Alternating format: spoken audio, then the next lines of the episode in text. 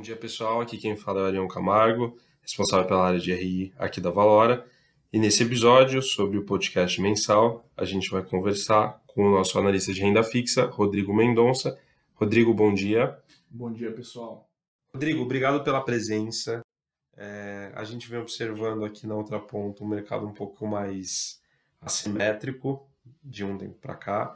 E, bom, o que eu queria ouvir de você é sobre esse overview, sobre esse geral do mercado. É, conta um pouco aqui para a gente, por favor. Ah, vamos lá, pessoal. Acho que como todo mundo pôde acompanhar ao longo desse mês de março, é, foi um mês bastante conturbado. É, o principal, principal acontecimento aí que afetou não só o mercado de crédito, como o mercado financeiro como um todo, foi a Covid-19. É, e principalmente aí a explosão do número de casos, principalmente na, na Europa e na América do Norte. É, aqui no Brasil a gente teve o primeiro caso dia 10 de março, Hoje a gente contabiliza por volta de 11 mil, 12 mil casos e aproximadamente 500 mortes. É, na nossa cabeça, é, a curva do Brasil está um pouco mais comportada do que dos outros países, é, pegando aí como comparação é, Itália, Espanha. Então, na nossa cabeça, a nossa curva está um pouco mais comportada. Mesmo assim, a gente conseguiu, a gente consegue ver aí algum, alguns pontos de desaceleração em, em alguns setores da nossa economia, causado principalmente pelo, pelo isolamento. Então, é, acho que a gente vai completar aí três, quatro semanas de isolamento. Então, o que a gente pôde perceber é, também uma, um aumento no número de, de demissões muito forte, tanto em empresas médias quanto em empresas grandes, e também uma crise política muito forte. Então, é, na nossa visão, o Brasil não tem conseguido dar mobilidade de, de, de medidas a serem tomadas, é, como outros países conseguiram, como por exemplo os Estados Unidos. Hum, entendi, Rodrigo. E como vocês, analistas, veem o impacto disso, é, esses efeitos no momento atual? É, acho que assim, a gente consegue enxergar é, dois movimentos muito, muito claros em relação a, a, a essa instabilidade. Então, o primeiro deles é a liquidez. Então, acho que nesse momento de meio instável, é, as pessoas é, acabam puxando caixa para si. Então, a gente tem uma ponta vendedora muito mais forte do que uma ponta compradora. A gente conseguiu enxergar essa dinâmica para quase todos os mercados. É, e, consequentemente, em relação a isso, houve uma queda de valor muito grande. E, de novo, é, não só no mercado de crédito, como no mercado de equity, por exemplo. Na nossa cabeça, teve sim uma, uma tem sim uma relação de, de. tem uma correlação entre a questão de liquidez e a questão de desvalorização dos ativos. Mas no final das contas, o que, foi, o que aconteceu foi que o nível de incerteza aumentou muito nessas últimas semanas. Então, é, principalmente do lado de equity, é, a gente não tem uma previsibilidade tão grande dos fluxos de caixa das, das empresas aí para os próximos dois trimestres. Então, acho que essa foi uma dinâmica que levou à desvalorização de quase todos os ativos. É, em relação às políticas que, que tanto o Banco Central quanto o governo têm feito, acho que mais para frente a gente pode falar um pouco delas, é, mas no meio, nesse meio tempo a gente teve uma queda de Selic, a Selic foi para 3,75, e na nossa cabeça é uma medida que acaba injetando liquidez no, no sistema e, e facilita o crédito para as empresas, então torna o crédito mais barato. Perfeito, perfeito, Rodrigo. Bom, em relação ao cenário de crédito, eu queria que você pudesse explanar um pouco, explicar o que está acontecendo, o que, que vocês puderam observar no último mês, por favor. Eu acho que o mercado de crédito ele teve uma, um comportamento muito parecido com, com o mercado de equity. Então, o que a gente pôde perceber foi uma ponta vendedora muito mais forte que uma ponta compradora, que levou aí a abertura dos spreads. Então a gente, de novo, né, a gente teve uma, uma dinâmica de resgate também é, muito forte na indústria. É, os papéis que, que abriram é, antes foram os mais líquidos, então o que, que aconteceu? É, os fundos da indústria tomaram muito resgate, é, e assim, de novo, não só da indústria de crédito, é, mas tomaram muito resgate precisaram fazer caixa aí vendendo seus ativos para que seus resgates fossem honrados. Então essa dinâmica é, mesmo que, que, que aconteça no vizinho, é, acaba afetando nossa cota, tendo em vista que todos esses ativos são marcados a mercado. Então, até como exemplo, a gente pôde perceber uma abertura muito forte é, em algumas debêntures AAAs que, que tiveram uma abertura aí de, de 300 base points na, na no spread. Então, é, na nossa cabeça é um nível de disfuncionalidade muito, muito elevado. É, a gente não acha que, que o crédito dessa empre dessas empresas se deterioraram tanto assim para que é, essa abertura fosse justificável. Então, como falado anteriormente, é, o nível de, de previsibilidade do, do, dos fluxos de caixa das companhias caiu muito, sim. É, a gente não sabe como que essas empresas vão faturar nos próximos dois, três tris. É, mas a gente entende que são empresas grandes, são empresas com, com rating bom e com uma situação de caixa robusta é, para passar esse período adverso. Tá bom, Rodrigo. E quais setores vocês acreditam que possam ser mais afetados nesse cenário que a gente está vivendo hoje? É, acho que o de, de, aviação e turismo são os dois setores que mais, mais serão afetados. É, é um, é são setores totalmente dependentes do, do, do, fluxo de pessoas e também está muito atrelado à renda. É, além disso, o setor vestuário, na nossa cabeça, é um setor que, que vai ser bastante afetado também nesses próximos meses. É, e também, por fim, o setor de serviços. É, acho que vale, vale a pena mencionar que nesse momento de, de instabilidade, as empresas médias tendem a sofrer é, muito mais do que as empresas grandes, dado o cenário de, de crédito adverso para essas companhias. Bom, Rodrigo, e eu acho que é importante agora para o investidor, para quem está nos escutando, ouvir sobre o nosso portfólio. A gente sabe que a Valora Investimentos, como gestora de fundos, ela dispõe de diversos produtos ali, diversos fundos de investimentos para o investidor, e um deles é para investidor geral, que é o nosso fundo Valor Absolute, distribuído hoje nas principais plataformas. É, eu queria que você comentasse com a gente um pouco da carteira do fundo, um pouco da performance também dele, por favor. É, perfeito. Hoje o fundo ele, ele, ele se encontra com aproximadamente 63% em debentures e nota, notas promissórias. É, acho que o, que o que foi falado aí sobre a indústria de crédito serve muito para o que aconteceu aqui para o Absolute para esse mês.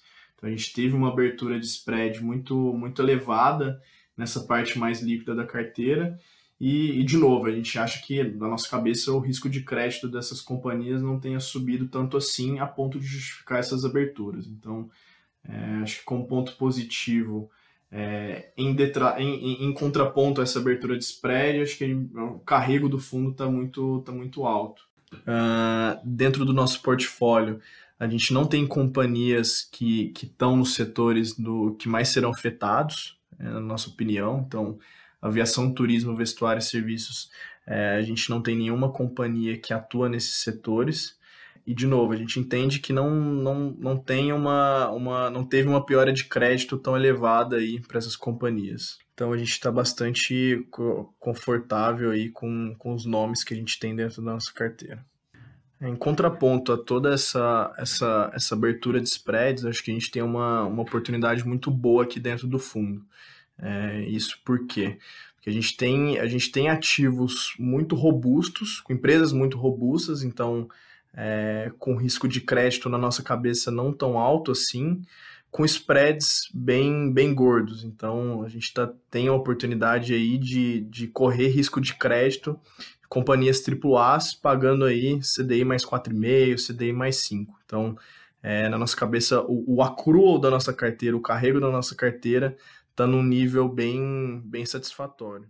E, Rodrigo, uma pergunta que eu acho muito importante, principalmente depois do seu comentário sobre o, o número de resgates que estão acontecendo na indústria agora, é em relação ao caixa do fundo do Absolute. É, como está a posição hoje de caixa? Você pode explicar um pouco? Hoje a gente tem 22% do fundo em caixa, em, D0. É um nível que é, para a gente é bastante confortável. É, a gente costuma trabalhar com níveis um pouco mais, um pouco mais baixos de liquidez. É, em relação ao resgate, a gente tem visto sim um aumento do, do número de pedidos de resgate, mas nada muito fora do, do, do usual. Então, eu diria que hoje a gente está com, uma, tá com uma relação de caixa muito confortável. Ok, Rodrigo. E passando agora para o nosso fundo Guardian, que é justamente o nosso fundo para investidores qualificados, uh, como está a posição dele? Como é que está sendo o comportamento também dos ativos que o Guardian compra? Bom, Arion, em relação ao Guardian, é, a gente teve uma, uma rentabilidade positiva para o mês de março é uma rentabilidade um pouco aquém do que a gente usualmente entregava nos últimos meses, mas para acho que até para ficar mais fácil para os investidores, para a gente abrir a carteira aqui do Guard, a gente teve uma, uma parcela de 10, 15% do fundo que rentabilizou negativo. Então, é, por que, que essa parcela rentabilizou negativo? É, essa parcela investe nos créditos privados que, que foram muito afetados aí em termos de marcação a mercado no último mês. É, em relação a outra parte da carteira, a gente está bastante confortável. É, o Guard é um produto que ele tem aproximadamente 50% da carteira investida em multicedente multisacado. É, o que a gente fez ao longo do mês, a gente redobrou nosso, nosso nível de acompanhamento para esse tipo de produto. Então a gente tem, tem acompanhado caso a caso é, nessas últimas duas, três semanas. E eu poderia dizer aí que a gente está super confortável com, com as posições que a gente tem dentro do produto. É, além disso, a gente tem uma, uma, uma algumas posições relevantes é, em, em, risco de consignado federal. É, na nossa cabeça é um setor que é, é resiliente nesses momentos de, de, de crise. Então, também a gente está confortável com esse, com, esse, com esse bucket dentro da nossa carteira. E também a gente tem investido é, parte do nosso fundo em utilities, que, de novo, na nossa visão, é, uma, é um setor que, que é um dos menos afetados é, por crises. Hum, tá bom, Rodrigo. É... E quando você diz utilities, na verdade, quando você se refere né, a esse tipo de setor, uh, como é que funciona essa parte? Por que, que vocês acreditam que é um setor uh, que pouco afeta o fundo? Bom, Arion, é, quando, a gente, quando a gente fala de utilities aqui, a gente está falando é, basicamente de, de energia e de água e saneamento. Então, é, são insumos e tipos de serviços que, que são essenciais para a sociedade e na nossa visão serão os últimos que serão que terão algum tipo de, de, de impacto negativo. Então a gente tem, é, até entrando um pouco na nossa carteira, a gente tem alguns FDICs que a gente que tem como lastro justamente esses recebíveis, esses direitos creditórios de conta de luz, conta de água e conta de, de esgoto. Então, é, bem estruturado é um tipo de um tipo de mecânica que a gente que a gente gosta bastante. E até aproveitando o gancho, Irion, a gente, é, dado, dado que a gente gosta muito do, desse setor de utilities, a gente acabou aí aumentando nossa exposição em alguns riscos que, é, na nossa cabeça, a gente está tá, tá bastante confortável. Então, é, é muito dessa linha. A gente está com, com uma posição de caixa é, confortável, assim como no caso do Absolute, e aí a gente tem utilizado esse caixa para poder capturar algum tipo de oportunidades que, que, que apareçam aí é, no mercado secundário. Bom, Rodrigo, e como é que ficam as expectativas do, do time, de maneira geral, em relação aos próximos meses da indústria de crédito? É, a gente entende que, que o nível de incerteza hoje é, é muito alto, tanto no mercado de equity quanto no mercado de crédito, então é bastante difícil a gente prever é, alguma coisa. O que a gente pode dizer é que algumas medidas tomadas pelo Banco Central e pelo governo tendem a estabilizar é, principalmente os preços, os spreads dentro da, da, do bucket de crédito privado. Então, acho que, que são todas medidas que, que visam é, aumentar a injeção de, de liquidez no sistema. É, acho que a principal delas é a injeção do Banco Central de 1,2 tri é, na economia, justamente para poder manter o fluxo de, de crédito é, para as empresas. É, e também outras medidas, como por exemplo a liberação da, da utilização de debêntures para composição do compulsório dos bancos. Então, é, acho que todas essas medidas de, de injeção de liquidez acabam é, sendo suficientes para poder assistir essa, a indústria de crédito, tanto no mercado primário quanto no mercado secundário. Bom, Rodrigo, então eu quero agradecer, agradecer a sua participação aqui no nosso podcast.